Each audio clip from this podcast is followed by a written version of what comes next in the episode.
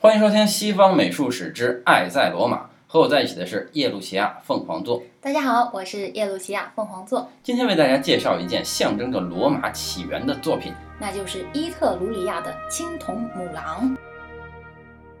哎，为什么要用狼来象征罗马的起源呢？因为罗马的祖先是两个孤儿，啊罗穆洛斯和勒莫，啊，因为他们的二老爷篡位，二老爷是什么呀？就是外公的弟弟，哦，然后把他们扔到了山里，嗯被母狼抚养长大。嗯后来长大以后，嗯兄弟俩就杀了二老爷，嗯夺回了王位。嗯新的城市就以罗姆诺斯而命名，嗯叫做罗马。那这个青铜母狼它长什么样呢？诶，就是一只母狼站着，嗯，然后八个奶子垂着，嗯两个小孩蹲在地上喝奶。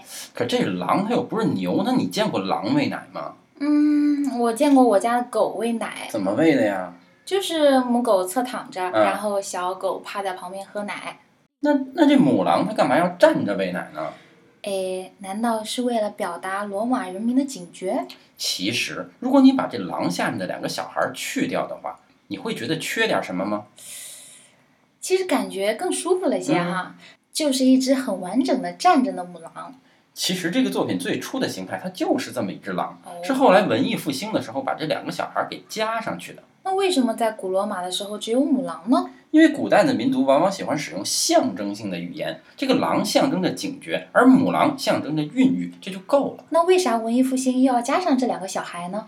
因为文艺复兴经过了中世纪文化的渲染以后，他喜欢追求具体的情节，所以才把维吉尔史诗里的故事做到雕塑里去了。哦，哎，嗯但是这两个小孩的嘴并没有碰到狼的乳头啊，啊，这说明其实他们没有喝到奶，那为什么没有喝到奶呢？